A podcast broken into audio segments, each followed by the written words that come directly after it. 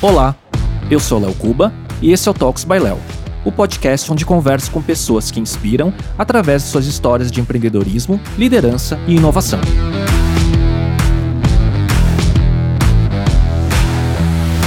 Neste episódio, eu conversei com a Bel Pesce, empreendedora, autora de quatro best-sellers e fundadora da Fase Nova. Falamos sobre sua jornada, seus projetos atuais e principalmente sobre os aprendizados no momento mais crítico de sua carreira. Olá. Léo, que alegria estar aqui com você. Muito honrada pelo convite. então, Bel, primeiro, obrigado por aceitar o convite de bater um papo. Eu acho que a gente trocou uma ideia antes e a gente falou, puxa, será que uma hora vai ser o suficiente para a gente conversar e fazer um update, né, de tantos Tem assuntos? Mas coisa bacana, ainda mais pelo seu olhar, Léo. Tô animadaço. Bom, então, eu queria falar pro pessoal primeiro, né, que eu conheci a Bel em 2011, logo depois que ela voltou dos Estados Estados Unidos. Eu conheci através da Natalie Trutman, que na época ela era diretora de inovação da FIAP, e a gente gravou em 2011 o Main Arena na Ponto de Contato, da Nossa, Fernanda Edelman, bem no início né, dessa fase de empreendedorismo digital né, e de startups. Né? E depois a gente voltou a se falar num segundo episódio. No primeiro eu fiz junto com o Miguel, no Main Arena, e o segundo, em 2014, está vendo as datas, setembro de 2011 e agosto de 2014, já na Livraria, na livraria Cultura, do Shopping Iguatemi, né, e foi um segundo papo já num outro momento, e agora a gente está num terceiro momento, seis anos depois, depois de tanta coisa que aconteceu, acho que a gente tem bastante história para falar, então primeiro, lembrando desse histórico, né, então não é de hoje que eu conheço a Bel, acompanhei toda essa trajetória, né, de muitas histórias aí para falar, mas Bel, eu queria que primeiro você falasse, assim, sei que muita gente te conhece, mas pode ter uma ou outra pessoa que não tenha acompanhado tudo. Primeiro, queria que você falasse como é que surgiu esse seu contato né, com essa vocação de inovação, empreendedorismo, onde você começou a descobrir esse talento, vocação e conexão? Pergunta que faz a gente se deliciar com histórias do passado, né? Eu sempre gostei muito de tentar entender como as coisas funcionam, Léo. Acho que a gente tem isso em comum, né? Você é engenheiro da Poli, acho que você tem alguns pedaços aqui que você vai ressoar bastante. Mas desde pequena, não só eu gostava de jogar videogame, mas eu ficava pensando nas as fitas que eu ia criar de videogame. É, não só eu ia na banca, isso é pirralha mesmo. Eu comprava aquelas revistas de circuitos eletrônicos e daí eu montava os circuitos eletrônicos, mas o legal para mim era, além de brincar de fazer aquilo, sempre imaginar o que, que eu poderia fazer que eu ainda não vi ser feito né? Desde pequena eu gostava disso. E é interessante porque não só a tecnologia sempre me fascinou e as coisas diferentes, mas para falar aqui, né, de propósito, missão, trajetória, não tem como não falar também do outro lado, que é o lado de pessoas mesmo, né? De sonhos, de inspiração, de escrever, de potencial, de comportamento humano. E daí tem até uma memória da infância que eu uma vez estava passando pela Paulista e vi um monte de gente atravessando lá uma rua. E eu lembro que pequenininha eu pensava, nossa, qual será, né, a história de vida de cada uma dessas pessoas? Como será que é a vida deles? O que eles fazem? Onde eles estudam? Vem lá de trás, né? Mas agora um contato mais sério, assim, de reparar que algumas dessas ideias que às vezes pareciam sonhos poderiam ser reais, começou a ficar mais sério quando eu mudei para os Estados Unidos, com 18 anos, e fui estudar no MIT. E daí era muito interessante, né? Porque dava para perceber que muitas coisas que pareciam, poxa, uma trajetória que eu adoraria traçar e que eu gostaria de fazer de tal forma, tinham outros malucos com sonhos parecidos, né? E com paixões parecidas, né? Nem só sonhos, mas paixões mesmo. Vem de muito cedo essa paixão por tecnologias e por pessoas. Muita gente conhece, né? Principalmente depois do retorno para o Brasil. Quando a gente fala daquela questão do timing, eu acho que você pegou um momento que você se tornou a poster girl né? do empreendedorismo, das startups, das meninas né? liderando, né? E tudo mais. Então tem muita questão do timing, né? Aquela questão da pessoa, o momento, o talento e tudo mais, né? Então acho que todo mundo sabe dessa história, né? E de repente houve um momento de muito aprendizado aprendizado pelo que você passou, né? E aí eu acho que daí em diante, né, houve, eu não vou falar a palavra hiato porque você acha que nunca deixou de atuar, talvez um pouco mais fora dos holofotes, né, por uma decisão pessoal sua, né? Sim. Então eu queria que você falasse um pouco sobre isso, sobre esse momento, essa trajetória meteórica de crescimento e onde foi o ponto da inflexão, né, e de aprendizados. Então vamos começar um pouquinho de trás para frente, não retomando necessariamente a história meteórica, né? De acho que muita gente conheceu a Menina do Vale, meus outros livros tal, mas só para as pessoas se situarem uma linha condutora do que eu amo fazer e do que eu faço pelos últimos sete anos, né? Até para explicar também hiatos, não hiatos, o que é hiato, o que não é, e aprendizados, e dores, perrengues, conquistas, erros, acertos, vamos pincelar tudo e pode tocar em ferida, pode tocar em cicatriz, a gente vamos abrir aqui para a galera poder aprender junto, né? Nos últimos sete anos, desde que eu vim para o Brasil e fundei a Fase Nova, eu fiz tantos projetos que às vezes as pessoas não sabem bem o que afinal essa Bel faz, né? Então existe uma linha condutora. essa Bel. existe uma linha, às vezes nem eu sei o que eu faço, não, mas existe uma linha condutora em tudo. E eu só quero explicar para as pessoas essa linha condutora para entenderem também qual que é o meu olhar para a vida e qual que é o tipo de trabalho que eu busco fazer, até para o meu próprio crescimento e para compartilhar com os outros depois. O que eu faço na fase nova é identificar pessoas, países, causas, empresas que são interessantes por algum fator e às vezes algum fator bem sutil que as pessoas nem estejam explorando ainda aquele fator para aprender sobre ele. E daí, aqui na fase nova, a gente desenha projetos para poder mergulhar nesses países, empresas, pessoas, causas e vivenciar algo transformacional para nós primeiro. E quando eu digo nós, sou eu, meus sócios, alguns clientes premium. E daí, ao vivenciar experiências diferentes que nos colocaram num lugar que para mim foi diferente, eu traduzo aquilo que mais nutriu minha alma mesmo. Não apenas coisas legais de liderança, claro que isso a gente também faz, mas coisas transformacionais no nível humano mesmo, que agregaram no dia a dia, agregaram para mudanças grandes na vida. E a gente traduz as vivências de uma forma que as pessoas que não vivenciaram possam participar de alguma maneira e despertar de alguma maneira. E daí, quando eu digo traduzir vivências, experiências, pode virar um livro impresso, pode virar uma conferência, pode virar um curso online, que são coisas mais conteúdos, mas pode virar um aplicativo, pode virar uma plataforma, pode virar um reality show, pode virar um gibi para criança, pode virar um jogo de cartas para RH, pode virar um programa para rádio. Então, ao longo dos últimos sete anos, a gente fez mais de 150 desses projetos, né? Então, a fase nova é uma mistura de uma agência agência, um laboratório de inovação para nós mesmos, né? A gente também. E um playground da Bel. É o meu playground. Para exercitar sua curiosidade intelectual.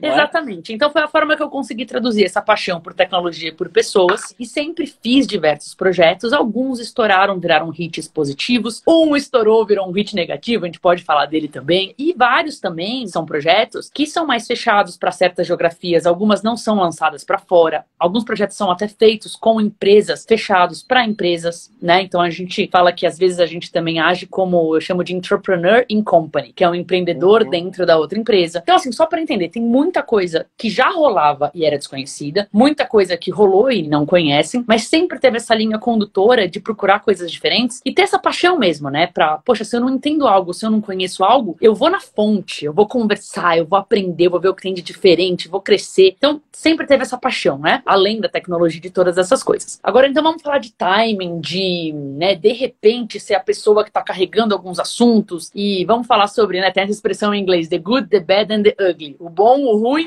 e o feio, né? De conseguir algumas coisas gigantes. E aí, cara, a gente tem tanto para falar. Até porque eu gosto muito de autoconhecimento. E nos últimos dois anos, eu sei que você já fez isso alguns anos atrás também e gosta disso. Eu mergulhei numa jornada de autoconhecimento profunda, minha comigo mesma, não para lançar. Você viajou bastante por isso também, né? Acho que também Viajei... junto com as coisas da fase nova, né? É, algumas coisas são projetos da fase nova, mas tinha também um projeto meu comigo mesma, que não sei se eu vou lançar em algum dia, que eu escrevi sete livros autobiográficos desconstruindo o meu comportamento porque às vezes coisas dão certas, mas vêm de comportamentos que podem ser melhorados. Às vezes coisas dão errado, mas vêm da melhor intenção possível. Então, assim, é muito rico você ter a oportunidade de conseguir dissecar histórias com total autorresponsabilidade mesmo, sem querer, né, colocar culpa em nenhum lugar ou em ninguém, por mais que tenha circunstâncias complexas na vida. Mas isso foi muito rico na minha vida. Mas vamos lá para um recorte, então. Na primeira parte do que você falou do quanto foi incomum, tudo foi muito incomum na minha vida, na verdade. É tudo muito intenso na minha vida. Até o que não é público é muito intenso. Minha vida é muito intensa. Eu acho que eu sou intensa demais. E eu percebo que até a trajetória dos primeiros anos de volta ao Brasil, né, daquela época que estourou a Menina do Vale e que estourou outras coisas também, tour de palestras, alguns cursos da fase nova e tantas outras coisas, né? Be Drink, daí já era mais como uma plataforma reality show. Eu reparo agora o quanto minha vida foi incomum, tanto no positivo quanto nas crises. Nos dois lados foi incomum. E acho que não é à toa, né? Porque quando eu olho para os meus parâmetros do que é vida para mim, eu priorizo aprender. O meu parâmetro é sempre aprendi, o que eu aprendi, o que posso posso aprender mais. E isso às vezes complica, né? Porque às vezes o caminho de maior aprendizado não é o caminho nem mais eficiente, nem mais fácil. Primeiro, vamos falar o quanto foi incomum nesse lance da inspiração positiva, né? Porque, colocando em contexto, eu passei sete anos nos Estados Unidos, dos 18 aos 23, 24, 24, quando eu voltei, quase fazendo 25. E não só nos Estados Unidos, né? No MIT, no Vale do Silício. E isso reforçou muito de todos os olhares que eu já tinha, que eu achava que era possível e que eu via acontecendo com possibilidade. Então, praticamente toda a minha vida adulta, quando eu tinha voltado para o Brasil, dos 18 aos 24, 25, eu tinha uma cabeça de Vale do Silício e MIT, que é uma cabeça muito diferente do Brasil, né? E parte até de eu querer voltar era para compartilhar isso, porque mudou minha vida poder experienciar isso na pele, né? E eu acho que foi incomum o quanto demorou para ter um backlash, na verdade. Eu acho que foi a parte positiva durou muito também, porque eu vejo que eu voltei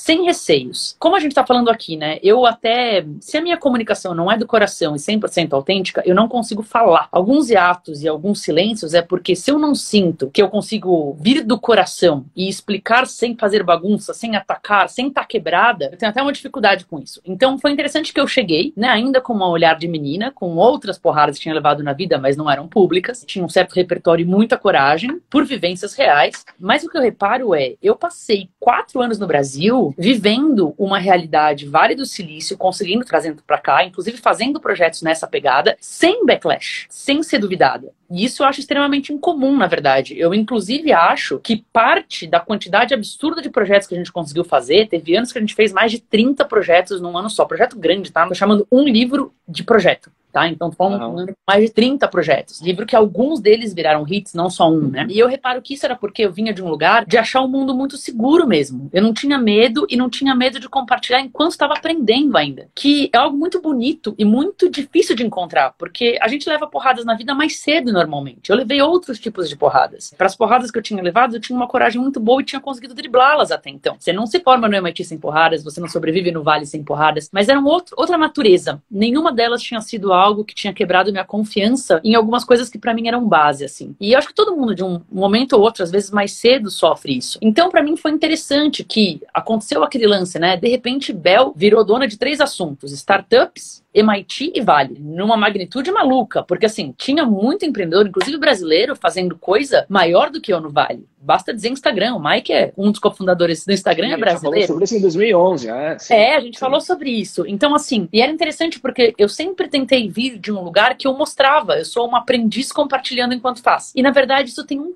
puta valor, Léo. É uma coisa muito difícil, porque as pessoas têm medo de compartilhar o que estão aprendendo ainda. E o que eu acho em comum foi conseguir manter isso por quatro anos. Quatro anos fazendo isso, de um olhar que, desde a primeira coisa, poderia ter gerado muito desentendimento, porque era uma cabeça do vale numa bolha brasileira. E eu acho que então teve primeiro um incomum do positivo. E muito especial, e que eu acho que nem eu tinha noção do quanto aquilo era incomum. Protegido, seguro. Uma coisa é ser protegido seguro quando você tem mil pessoas te ouvindo, outra coisa é ser protegido seguro quando você tem milhões de pessoas te ouvindo. Então. Agora, é... você acha que nesse contexto, né, esse run que teve, né, você voltou para o Brasil, quatro anos, né, então 2011, 2015, 16 mais ou menos, você acha que um dos pontos aí, o que amplifica tudo é a exposição, né? O fato então... de estar tá com muita exposição pública, né, virar figura pública e vira, é, tudo amplifica demais, né? Vamos falar direto, então, beleza, quatro anos positivos ali, de repente, 2016 foi um ano maluco de reviravolta e crítica críticas, inclusive julgamentos de caráter. Vamos, né, colocar. Não é nem dedo na ferida mais, porque não é ferida mais, é dedo na cicatriz. Agora eu consigo explicar, falar, compartilhar, até para as pessoas entenderem um pouco melhor o que é passar por isso, né? Sem dúvida, ser pessoa pública potencializa muito as coisas. Mas a gente pode falar isso um pouquinho depois, porque depois eu quero explicar o quanto eu nem me dava conta de quão pública eu era. Porque eu era uma nerd empolgada fazendo as coisas que eu amava fazer. Mas eu acho que assim, quando acontece qualquer avalanche, qualquer cancelamento, né? Em 2020 ficou tão normal falar de cancelamento, em 2016 não tinha nem termo. Normal, não tinha nem termo. Mas assim, tem tantos recortes que a gente fica meio traumatizado com algumas coisas e você fica até receoso de falar, às vezes, algumas coisas, porque você fala um recorte, pode parecer que você tá fugindo de autorresponsabilidade ou de aprendizados. E nunca é isso. É um negócio tão complexo que para explicar a gente ficaria mil horas aqui, que eu vou falar um recorte, né? E pegar um recorte e recontextualizar muito fácil. Então, né? mas é isso que acontece. O próprio próprio cancelamento é um recorte contextualizado para pior. O que eu acho? Qualquer pessoa pública está mais sujeita a ser criticada por um vacilo. Existe um pequeno problema no que considera um vacilo e o que não considera um vacilo. Então a história ali, vamos falar de ascensão, queda de uma pessoa pública. O começo do meu vacilo foi com aquele lance de financiamento coletivo com um restaurante. E é interessante porque vendo de onde eu estava vindo, eu tendo criado e eu estando lá, claro que tem mil coisas que a gente pode fazer melhor. O vídeo realmente não estava legal, a comunicação não estava 100% clara para quem não conhece a gente. E eu estava numa vibe, ainda mais 2014, 2016, que era uma vibe de total compartilhar em tempo real. Quem me segue sabe disso. Tudo em tempo real. Eu tinha um vlog que eu era gravada 24 horas por dia e dois dias depois saía um episódio desse resumo. Então, assim, eu entrei numa tesão de fazer as coisas em tempo real e eu queria, porque queria, mostrar como é feito um restaurante. Essa era a premissa inicial. E a segunda coisa é que eu vinha também de 2014 a 2015. Eu sempre gostei de testar modelos de negócios diferentes, assim como você gosta muito. Uhum. Testei muitos. Eu, até hoje, eu entendo que o incomum foi nenhum outro dar errado antes, porque eram coisas muito incomuns. E 2014 2015, eu já tinha feito financiamento coletivo. Inclusive, tinham sido dois maiores do Brasil, né? 2014 virou o maior do uhum. Brasil na época, 2015 só não bateu o meu próprio, virou o segundo maior. Então, eu dominava aquele mundo de alguma maneira, né? Eu tinha feito aquilo e de forma super bacana, de uma forma que tinha tocado as pessoas, que tinha sido extremamente relevante para quem participou. Só que eu tenho um lance que eu não gosto de fazer a mesma coisa duas vezes. Então, de 2015 eu já tinha feito diferente de 2014 e 2016 eu falei, não vou fazer só educacional. Não vou fazer mais um financiamento coletivo com um negócio só educacional. Eu vou fazer com algo diferente. Tipo, eu nunca vi alguém fazendo. Foi exatamente por nunca ver ninguém fazendo no Brasil aquilo que eu quis fazer. E daí, tudo sim, bem. Sim. Talvez precisava ser muito melhor explicado. Isso eu não tô julgando quem não entendeu de maneira alguma, porque é sempre a responsabilidade, a gente sempre pode melhorar. Mas eu acho que o duro é o julgamento de caráter. Nesse primeiro momento, né, eu queria explicar exatamente a real,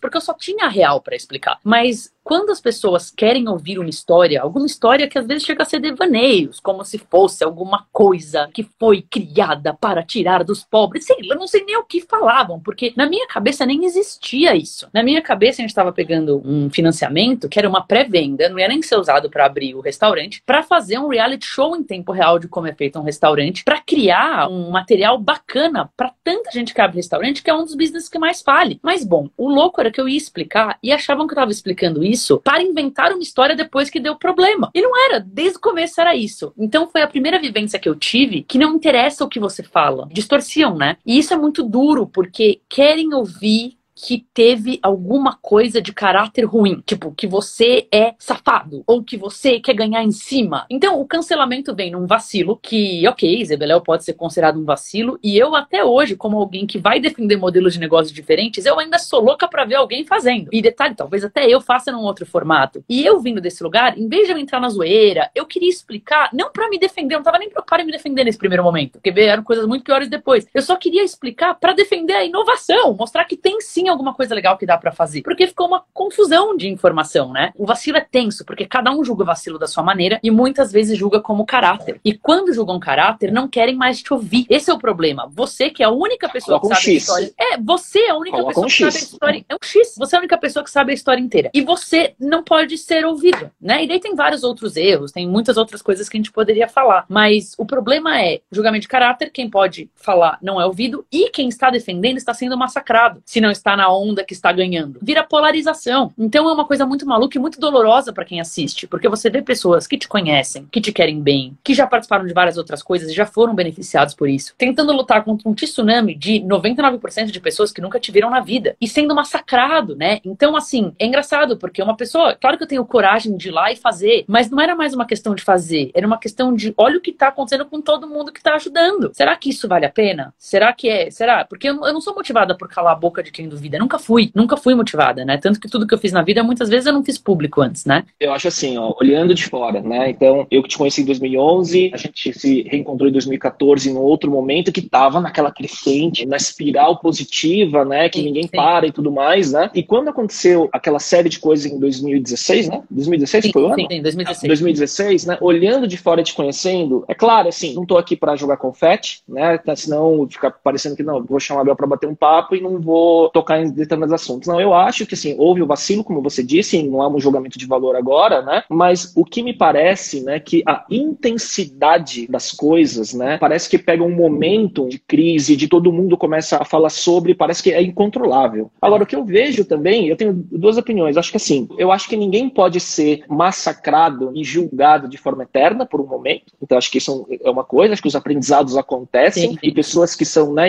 porque acho que nunca ninguém duvidou da sua inteligência, da sua capacidade de fazer. Isso nunca entrou em jogo, né? Acho que entrou em jogo é o que você falou, caráter que é. foi a coisa foi feita, né, para fazer, manipular, sei lá o quê, e aí daí isso puxa outras coisas do passado e, claro, e não é claro. o ponto agora. Mas tem um ponto, em nenhum momento eu vi você usando da mídia para querer trazer a tua versão de uma forma amplificada. Né? A Bel abre o jogo e conta a verdade, né? Você poderia Sim. ter sido midiática naquele momento e feito uma gestão de crise com PR e tudo mais e, e vindo na mídia que você tinha espaço para isso e todo mundo ia querer ouvir, né? Só que o que eu vejo é que você, não vou falar a palavra recuou, porque senão parece que você não enfrentou, mas acho que você voltou para si ao invés de tentar brigar em público, né? Sim, Léo, a sua leitura é muito legal, assim, muito bacana, porque o que acontece quando vira um tsunami, vira uma novela. Eu tô falando estando dentro daquilo, né? E o que eu acho mais maluco é a visão que você tem estando dentro, estando no centro do furacão mesmo, e o que as pessoas estão entendendo de fora. É muito maluco, né? Assim, é uma coisa muito maluca porque é completamente distoante.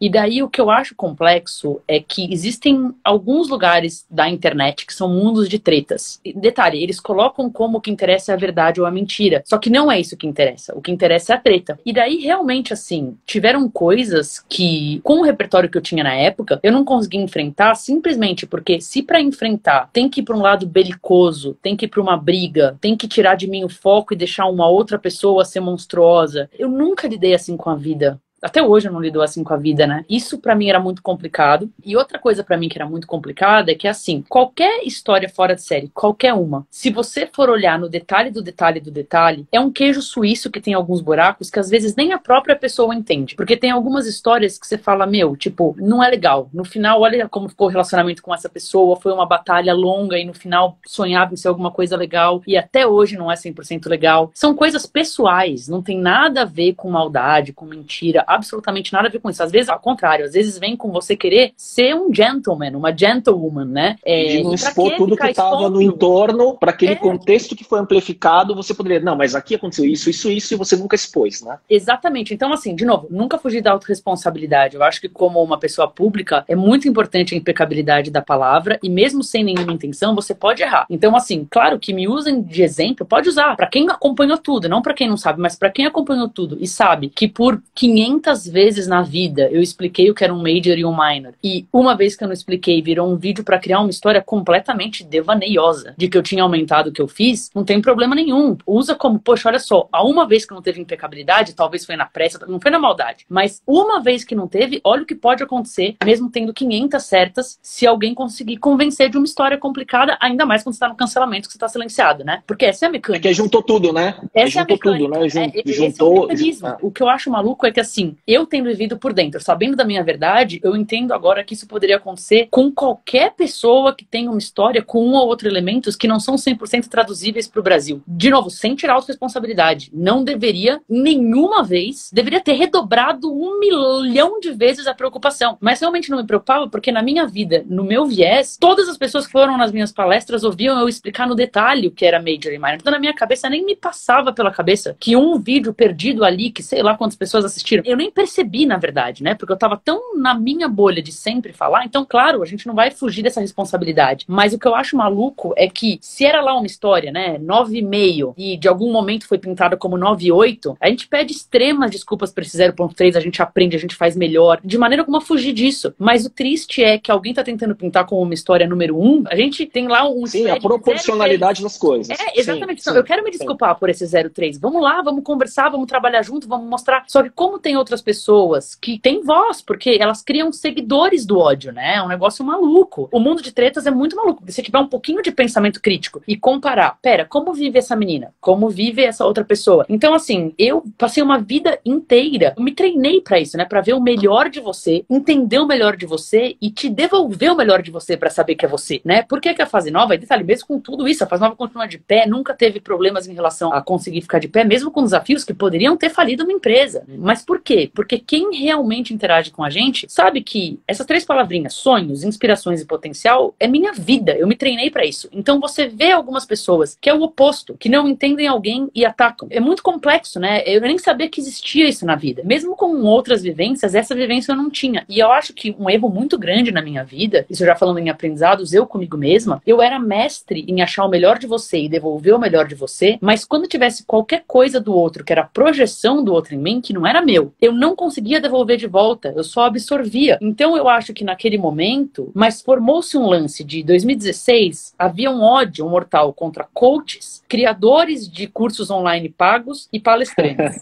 Detalhe, eu já conheci coaches super bacanas, mas eu não sou coach, nunca nem fiz curso de coach. Curso online, eu desconheço alguém que deu mais curso gratuito do que eu, que criou mais modelos inovadores de ter gente e mais gente patrocinando para ser gratuito para as pessoas. E terceiro, palestrante, ok, sempre dei muita palestra, mas muito antes de estourar, muito antes de ter livro até. Não é que eu criei a palestra depois que me estoure. Não, né? Era o contrário, eram vivências reais, coisas a compartilhar. E daí tem aquele mini momento no palco onde você compartilha uma vivência real, né? Só que eu não consegui explicar, eu não conseguia, eu não conseguia devolver. E hoje eu acho isso, na época eu até entendo por que não conseguia, eu não tinha repertório mesmo. Mas hoje eu entendo como isso é complicado, porque se você não devolver pro outro o que é do outro, você cria um embolo maluco. E você sai nessa, que eu acho que até o Brasil tem muito disso, e eu caio muito nisso, né? Você quer ser querido, você quer ser fofo. E não de um lugar de querer agradar e ser amado só, mas de um lugar de não quero ser da treta, não quero ser do rebuliço. Como que uma pessoa é que, que eu... quer da treta acaba é, nisso? Eu acho que a tua posição, naquele momento, né? Eu acho que a tua posição, né, de inspirar, de ter virado uma figura pública que era uma materialização de uma mulher, né, ativa, inspiradora, super capaz de realizar. Acho que o raio caiu no lugar, juntando um monte de coisa. Exato. Né? E aí, e aí, de fato, o vacilo veio acompanhado de um hate muito forte, né? É. Que toma proporções, às vezes, de, é, que, eu falei, é. é desproporcional. E aí, assim, a gente conhece muita gente em comum. Quando esse assunto vinha, nossa, você viu o que aconteceu com a Bel, né? E, pô, entre amigos, pessoas que a gente conhece em comum e tudo mais, né? A minha tese é assim, né? A tua capacidade de inspirar, comunicar e realizar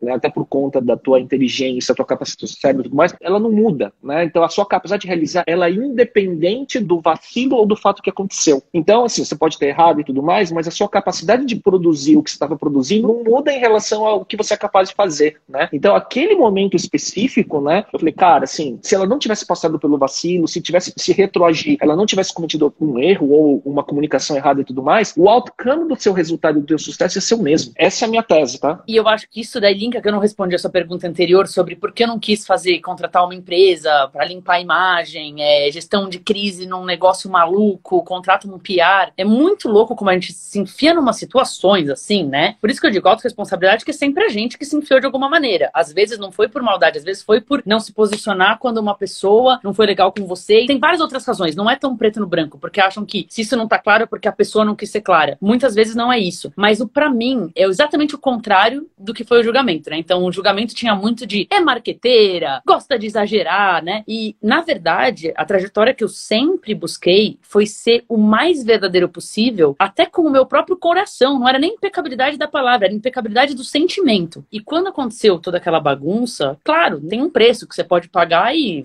dois meses depois você tá na mídia com um monte de outra coisa, inclusive a própria mídia. Tem gente que pagaria para ter mídia negativa, né? A gente sabe disso, né? Porque Sim, tudo é mídia. na mídia. É. é, mas é que a minha trajetória, muito diferente do que algumas pessoas imaginam, ela não foi criada por assessoria de imprensa. Então, nada mais era do que uma pessoa muito empolgada, com algumas vivências muito fora de comum pro ano de 2006, 2010, né? Que a gente tá falando de MIT Valley naquele momento, vamos também colocar em contexto. Sim. Né, em um momento exato. que nem rede social tinha. E quase tudo que eu construí, Léo, assim como você, foi conhecendo pessoas, as pessoas entendiam o que eu estava fazendo, me conheciam. Tinha pessoas que passavam uma semana no escritório vendo o que eu estava fazendo. Então, tirando uma ou duas matérias que vieram assim, na época que eu não tinha minha própria editora, e a editora conseguia uma outra matéria para o livro, praticamente 100% do que eu vivenciei foi alguém me conhecendo ao vivo, vendo, sentindo, gostando e conectando com alguém para falar daquilo, ou a própria pessoa escrevendo. Eu estava fazendo, né? Não era por, por, né? Não era pela história contada, né? Não era pela história contada, e eu acho que assim, claro, a história era um comum, né? Vamos colocar em, em contexto. Se a gente pegar 10 anos atrás, qual foi, né, a outra pessoa que foi lá pro MIT, fez dois majors, dois minors, foi pro Vale, primeiro trabalhou numa startup, depois foi co-founder de outra. Para mim era muito duro, na verdade, eu até lembro, abrindo meu coração com você, porque você falou que não muda o quanto é inspirador e o quanto é realizador. Em alguns momentos da minha vida mudou, e daí eu vou te falar o Dark Night of the Soul, né? Os momentos mais difíceis que eu tive na minha vida. Nessa parte de assessoria, na época eu até falei, vou contratar. Eu cheguei até a contratar não para desenhar um plano, para entender como funcionava isso daí, já que a galera então faz isso daí. Só que eu não conseguia viver com aquilo, porque é uma vida que eu nunca tinha visto, que é uma vida assim, alguém publica uma matéria. Matéria mentirosa, tá? Daí a pessoa, porque eu nem sabia que existia matéria mentirosa. Dessa hoje pessoa... chama fake news. É, hoje a gente chama de fake news. Na época não tinha essa expressão. O cancelamento e o fake news, né? Mas daí tinha uma matéria que era fake news. Daí você contratava essa galera e a galera ligava, uma galera super legal, ligava para falar, para convencer o veículo de que o que estava certo, o que estava errado, ficava mostrando nos detalhes e depois celebrava uma mudança de título, que na verdade é dois dias depois, a novela já tá armada, ninguém tá vendo a mudança do título e quando eu vi aquilo acontecer, eu falei, cara, isso é muito triste. Eu não tenho como viver uma vida dessa. Eu não tenho como viver uma vida onde eu faço algo e daí vão sair coisas completamente distorcidas e eu tenho que colocar energia ou até pagar alguém para fazer um trabalho sério. Não era errado, não era nenhum. Porque tem trabalhos errados também. Não vou nem te falar os trabalhos que chegaram, que eu, se quisesse, eu queria contratar. E hoje, vendo com 32 anos, o que eu com 28 não fiz de desesperador, que é pessoas em situações desesperadoras fazem coisas desesperadoras. Eu fico até chocada que eu realmente falei não para várias coisas ali que eu acho que muita gente faria no pânico. Hoje eu entendo, por muito tempo eu me Na intenção de, de anestesiar e de amortizar aquela crise, falar, gente, não aguento, não quero passar por isso, quero apagar e quero reverter essa história, por exemplo, é, né? É porque o muito triste é que assim, quem vê de fora, o que interessa é se saiu por cima ou por baixo. E tendo vivido algo por dentro, assim, as histórias reais são feitas nas sutilezas, gente. Qualquer história que você escute pós-cancelamento, toma muito cuidado com o lado que você vai tomar. Eu já nem gosto de pensar em lado, partido, porque eu nunca tive essa visão. Eu sempre tive uma visão de colaboração. Eu tenho até empatia com o hater, porque pro cara tá vivendo disso, imagina que, na verdade, assim, essas são algumas das pessoas que mais precisam de ajuda. É complexo, né? Do meu olhar de acreditar, às vezes até utopicamente, que existe o melhor de cada um e que a gente consegue trazer pra superfície o melhor, aquilo era complicado para mim em muitas escalas, porque eu nunca atacaria de volta. Eu nunca desmereceria achando que não é humano. Eu não tenho essa visão de separatividade, né? Pelo contrário, sempre tive a visão de colaboração colaboração de muita coisa gratuita, sempre. O triste é isso, né? Quando você vê qualquer cancelamento, toma cuidado, gente, com o que vocês julgam junto, porque num momento de cancelamento, tudo que é falado tem que ser revisado com uma qualidade redobrada. Porque as pessoas que não querem pedradas falam coisas em cima só para juntar o lado do tsunami que tá ganhando mais momento. No meu caso, que era um momento que a verdade era tão importante, foi uma zona que assim, e claro, daí tem coisas que não são públicas que machucam muito mais. Como ver alguém que você conhece, que em dois segundos esclareceria alguma coisa, como a situação da Lema. E que são outras coisas, guardadas de outros momentos, que já tinham sido uma situação muito dolorosa e que não tinha terminado em briga explícita. E que eu tava tão feliz com isso, mas que depois explode em outros momentos. E não tem mentira ali. Tem apenas um relacionamento quebrado que nunca foi conversado. E entre tantos queijos suíços, que muitos não eram meus, né? A grande maioria não era meu, eu levei a bomba inteira e ainda não consegui me levantar contra, porque para mim era muito triste esse lance de, puta, vou me levantar contra alguém que eu nem conheço, né? Alguns X da internet, por alguém que eu conheço e que tem que ser uma conversa ao vivo. Que coisa, não é possível que eu, que sempre pensei que comunicação era clara, que me importava com as pessoas, que sou empática, também tô caindo nisso. E detalhe, é uma história tão comum, não é uma história de monstruosidade. Tem empresas e empresas e empresas, gente, que tem relacionamentos de sócios que não são bons no final, que as coisas não tão claras, que promete-se uma coisa e vai mudando pouco a pouco, e quem tá errado não é necessariamente quem vocês estão achando. Só que daí, para você jogar isso no ventilador, o monstro vai ser outro, vai ser uma outra caça às bruxas a outras pessoas. Não, não e, aí não tem, e aí não tem fim, né? Não e aí isso vai virar um dreno de energia sem fim, que a partir do momento que entra nessa. Cara, e, não, e, não, é... e, não, vai me fazer bem. Eu não vou, eu não sou o tipo de pessoa que, poxa, vê uma situação complicada com alguém quatro anos atrás, o que eu quero é que ele caia e morra e não sei o que. Não, que triste. Na verdade, gostaria que em algum momento do futuro a gente se encontrasse em outros momentos e pudesse fazer uma coisa, né? Saudades do que acabamos Revi vivendo, né? Revisitar de uma forma positiva. Né? Revisitar né? de uma forma humana, madura, né? Tem muito mais coisa por trás que tendo esse embasamento de pega todos os furos do queijo suíço, joga tudo como negativo numa pessoa só, é muito complexo. Agora, no ponto que você perguntou de realizar, inspirar, realizar nunca mudou, porque é minha natureza, eu não consigo não fazer, né? Eu tô sempre aprendendo, fazendo diferente, crescendo. A atitude de olhar para dentro para mim era porque entre o mundo colorido que eu vivia e eu quis desconstruir, porque eu não queria que ele fosse falso. Daí eu comecei a ir para um mecanismo de proteção que eu queria ver o preto e branco. Mas o preto e branco é horrível, gente. E olha assim, tudo é bolha. O colorido é bolha, o preto e branco é bolha. Pelo menos escolha o colorido, entendeu? Entre bolha e bolha. Só que eu tava com tanto receio de estar tá qualquer pintura errada, até no olhar mesmo, que entre colorido e preto e branco eu não fiquei com nenhum dos dois. Eu fui para observadora, porque viver o preto e branco era muito difícil. Então eu fui para observadora, escrevi livros e mais livros e mais livros para eu aprender sobre a vida, não é nem para lançar, para limpar coisa, não tem nada a ver com isso, tinha a ver com eu melhorar como pessoa mesmo, como tudo que eu posso fazer. Agora, a parte de inspiração, Léo, essa foi difícil para mim, porque eu aprendi uma coisa sobre mim que eu não sabia até isso acontecer, que eu só consigo transbordar. E eu acho que na verdade a maioria das pessoas é assim, mas a minha inspiração sempre veio de любви, tá muito bem comigo mesma. Porque a gente fala das redes sociais e tem muita história que a gente sabe que a pessoa tá morrendo ali postando uma foto legal. Eu não vim desse mundo, né? Eu vim, vamos lembrar, eu sou uma nerd que gosta de programar e de pessoas, né? Então eu vim de um mundo onde eu nunca cresci buscando fama ou poder. Eu cresci buscando aprender e me divertir aprendendo, né? Foi sempre assim. Então a minha inspiração... By the way ficou pública, né? By the way é, uma pessoa foi pública. totalmente by the way. Isso que é o mais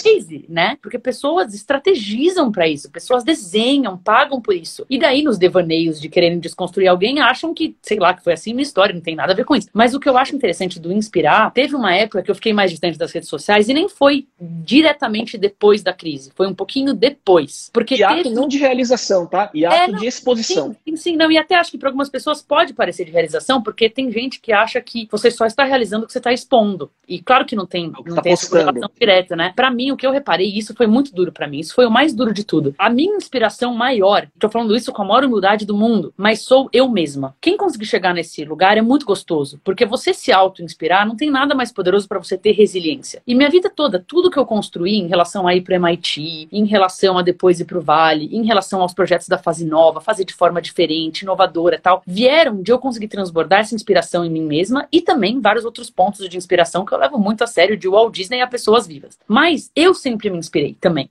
E isso sempre foi muito verdadeiro. Então, a minha inspiração para fora sempre foi eu me inspirando. E nesse momento de 2017, que demorou um pouco para eu começar a dissecar e entender por que algumas partes me dilaceraram, eu comecei a duvidar de algumas coragens que eu tinha, porque eu achava que com o meu olhar, que é um olhar empático, que é um olhar que eu não quero entrar em briga, que eu não quero atacar o outro, eu comecei a achar que eu não tinha coragem de me posicionar. E eu comecei a me desinspirar me achando fraca. E isso foi muito complexo para mim, porque eu levo muito a sério inspirar. Eu levo sério a ponto de, se eu estou quebrado, eu não consigo inspirar. Hoje eu até admiro alguém que tá quebrado e ainda tentando inspirar. Quebrado por dentro, que eu tô dizendo, né? Sim. Então sim, eu sim, acho sim. uma coisa muito maluca, até 2017, o ano pós-crise, financeiramente financeiramente foi um dos melhores da minha vida, para a empresa foi um dos melhores da minha vida, porque assim, o universo é muito sábio, né? Ele traz algumas coisas que você tem que aprender, fecha uma porta, abre uma outra porta maravilhosa. Então aconteceram coisas maravilhosas na minha vida, coisas assim surreais, na verdade, que vieram a partir também de coisas tristes, né? Perdi uma mentora muito querida dos Emirados Árabes, que era uma pessoa com quem eu tinha um planejamento de fazer coisas gigantes no mundo, vivências maravilhosas. Foi muito, muito triste. Isso foi tipo um mês depois da crise, foi muito mais doloroso do que a crise em si, se a gente for comparar, mas aconteceu de tal maneira que a fase nova teve chance de continuar os projetos dela no Emirados Árabes e no mundo. Só que eu tinha receio de colocar muita coisa publicamente, porque era como se eu sempre tentei mostrar a vida 100% real minha, pode parecer mágica para outros, mas a vida 100% real minha com o que é mágico para mim. Eu nunca quis esconder isso, pelo contrário, o diferente era querer ser extremamente aberta. Mas eu entrei num lugar que eu falava, será que o aprendizado é não ser aberta? Porque qualquer coisa que eu faça, mesmo com todos os cuidados do mundo, vai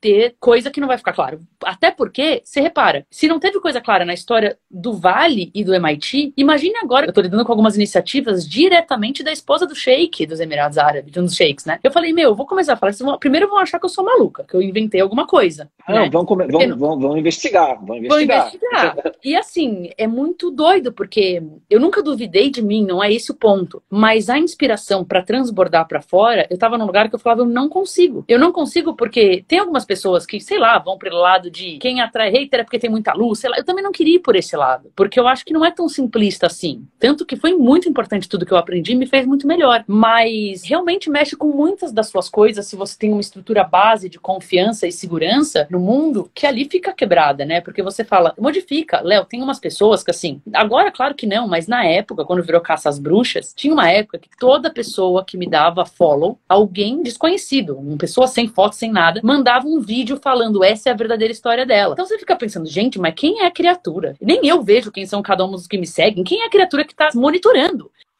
Não é só desmascarar, é destruir e não sair do chão, né? Não, é, e detalhe, eu, eu já tava bem nocauteada. Não só pelas pessoas nos outros, mas porque assim, então, eu acho que você tem disso também, né? A gente quer muito. A gente quer aprender tudo. Eu tinha, vamos dizer assim, fazer uma metáfora. Eu errei para ser julgada até a página 1. Só que daí julgaram até a página 50. E eu me julguei até a página 500, né? Então, se alguém queria que eu entrasse numa espiral maluca de julgar e ver tudo, nossa, não se preocupem, porque foi eu mesma me julguei 10 vezes mais do que você viu publicamente. Eu já fui minha própria algoz para não ficar de vítima, que é outra coisa horrorosa. São umas coisas bem complexas. E é louco, né? Porque tudo que você tem é a sua verdade, e você tem a sua verdade, você viveu, você sabe. E às vezes uma outra pessoa, de repente, tem a voz, porque sei lá, porque tem seguidor que gosta de briga, e sua voz foi pra uma briga, e virou novela. E vira, e vira o fio da... Assim como a ascensão, ele tem um contexto, né? A vitrine para tomar pedra também tinha um timing e um contexto específico daquele momento que você é, falou, né? É, é, que assim, é. puta, meu, é, com a sua responsabilidade nos fatos, né? Não vamos claro, inventar não, isso. Não tô fugindo de nenhuma responsabilidade. Mas, mas é assim. Mas era uma, mas era uma vidraça perfeita, né? Naquele momento. Né? É.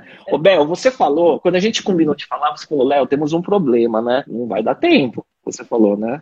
Fala, eu, eu, antecipei, eu antecipei. Tem, tem história para contar, né? Já, aí eu tô, eu tô falando com você e assim, a coisa é super rica, né? E aí tô vendo o relógio, né? E falta 10 minutos para completar uma hora e quando dá uma hora a live do Instagram cai, né? E enfim, eu acho que você revisitou de uma forma super genuína os assuntos, né? Claro que sem se vitimizar ou sem justificar. Eu agradeço você ter falado. de uma forma leve, né, Léo? Tentei pôr de, dessa forma leve. autêntica. Eu, eu agradeço essa confiança, né? Só que agora eu tô num dilema, né? Eu posso explorar e falar seus projetos atuais, seus sonhos, só que acho que tudo foi permeando, né? Você falando, né, sobre características, seus projetos, a fase nova que tá aí, que é seu laboratório, né? Eu tenho aqui as minhas perguntas de bate-bola, né, que são tradicionais de final, que eu preciso de cinco minutos, mas se você consegue em dois, três minutos falar assim, o que, que é o agora e qual é o seu sonho atual, assim? Bom, como eu disse, a fase nova já fez mais de 150 projetos, né, que geram algum produto produto ou algum serviço diferente. E uma coisa que a Fase Nova ainda não fez é criar uma empresa, a própria Fase Nova criando uma empresa para vender. Então, não uma empresa de longuíssimo prazo que pode virar um unicórnio. Não,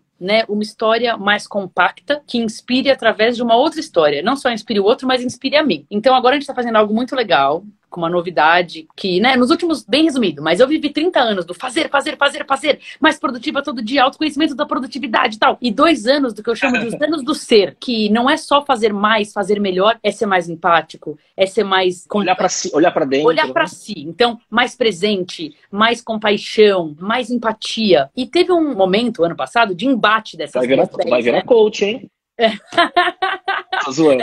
um momento, é, é, história real. Teve um momento de embate da Bel, assim, porque eu não conseguia, eu falava, não vou produtizar, porque se eu produtizar é a vida do fazer e eu quero integrar com o ser. E agora que tudo que eu aprendi no outro mundo tá voltando de uma forma que eu tô em paz com e all-in, produtizando, né? A Bel Atitude Empreendedora e a Bel Autoconhecimento juntas. E se expondo e falando sobre, né? Tudo. E se né? expondo, né? falando sobre. Então tem algo bem interessante, que é um dos novos projetos da fase nova, isso é pro futuro, mas que já tá acontecendo, que é uma nova empresa, que ela é estruturada e feita para ser vendida. Que é uma coisa que eu tenho que limpar minhas próprias crenças, né? Porque cá entre nós aqui, eu vi muita coisa no Vale que eu não gostei e eu criei um receio de vender a empresa, inclusive. Eu sempre quis uma empresa a longo prazo, que a Fase Nova acho que vai ser uma empresa de vida toda, mas isso não impede que tenha algumas outras histórias desenhadas de forma diferente, que inclusive vai motivar muita gente que está num dilema. Gente super empreendedora, incrível, que está com receio de empreender, achando que vai perder a essência. Então é muito legal, isso é um dos novos projetos. Se você está falando com a exposição que tem, as pessoas vão estar tá de olho, né? Muita gente bem, vai estar tá torcendo, bem. muita gente vai estar tá olhando de lado, né? Mas é um momento. Sei bem como é. Sei bem como é, sei bem como é. Mas tem, tem muita coisa que a gente acabou de lançar também, mas vou, vou respeitar o tempo pra gente fazer seu bate-bola. Tá bom, então são quatro perguntas, Bel, assim, meu, é, daria para fazer duas horas, três horas tranquilamente, né? Então, mas vamos lá pro bate-bola. Três apps que você mais utiliza. Putz, eu sei que é, eu não vou me prolongar, mas 2019, Léo, eu vivi um minimalismo digital. Eu resolvi sair de todas as mídias, inclusive de apps, desinstalei tudo, não usava telefone por um tempo. Então, eu tô com respostas bem básicas: Spotify, Rap, WhatsApp bem básico, porque depois do minimalismo digital eu quis usar o mínimo, entendeu? Eu uso bem pouco, eu fico bem pouco tempo nos telefones. Um livro que se recomenda. Um livro que eu recomendo, Grande Magia, Vida Criativa Sem Medo, da Elizabeth Gilbert. Um podcast, filme, série, qualquer tipo de conteúdo que você tem consumido que você recomendaria.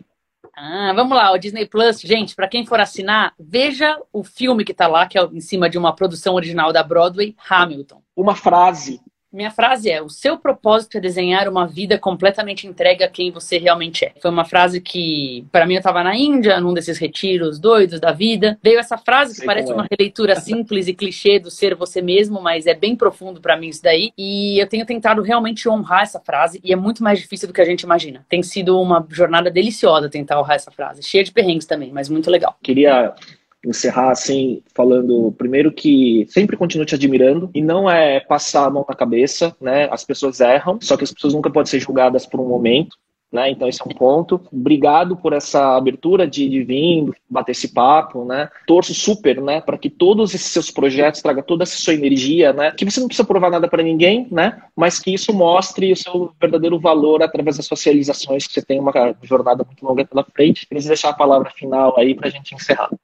Léo, eu que super agradeço. Você, como sempre, fazendo um trabalho de primeira com todos os outros convidados aqui também. Agradeço pelo carinho, né, de criar um espaço seguro para a gente falar, porque é muito diferente você falar com alguém já criando uma resposta na cabeça e querendo. Uma pauta, com uma pauta já com uma pauta é. direcionada, né? É muito complexo isso, assim. Até mesmo, até a resposta a pessoa mesmo quer dar e saber mais do que você. Honro muito, assim, porque ter voz é um privilégio, né? Você dar esse espaço é um privilégio. Sou muito grata desde a primeira vez que você fez isso. E eu acho que a mensagem final pra galera, na verdade, é alinhado com o nome do seu primeiro podcast, Man in the Arena, né, gente? Man in the Arena é o homem na arena. Vamos chamar de woman o homem é o ser humano, né? Não, ser humano, gênero, homem a mulher. Eu sou woman in the arena. Mas então, o homem, a mulher, o ser humano na arena. E eu acho que a mensagem é essa, tipo, vai pra arena, e mesmo com as porradas, fica na arena. Se preciso, silencia um tempo, aprende, melhora, mas nunca deixe de ser quem você é, porque minha dor hoje, se eu tivesse feito coisas que não sou eu para tentar sair por cima de uma situação que era super complexa, e eu sei por quê, porque eu tava dentro, são outras coisas que tem que julgar, outras culpas, outras vergonhas, cada um tem a sua trajetória com desafios. Isso faz parte de ser humano, de aprender até para ser mais empático, mas não sai da arena. Talvez você fique quietinho, silencioso, fazendo autoconhecimento, aprendendo e fazendo projetos corporativos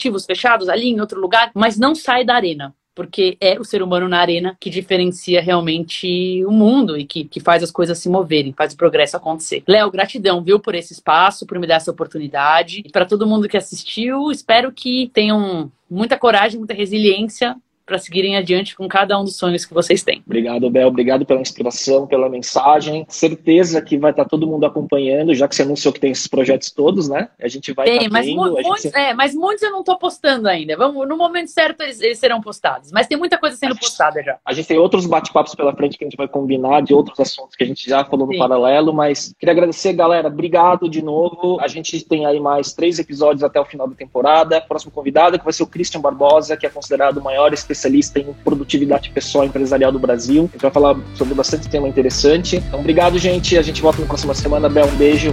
Até a próxima. Beijo, galera. Tchau, tchau.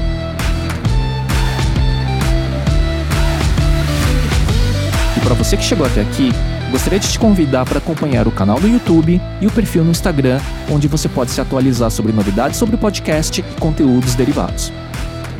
Procure por Talks by Léo no YouTube e Digital by Léo no Instagram. Até lá!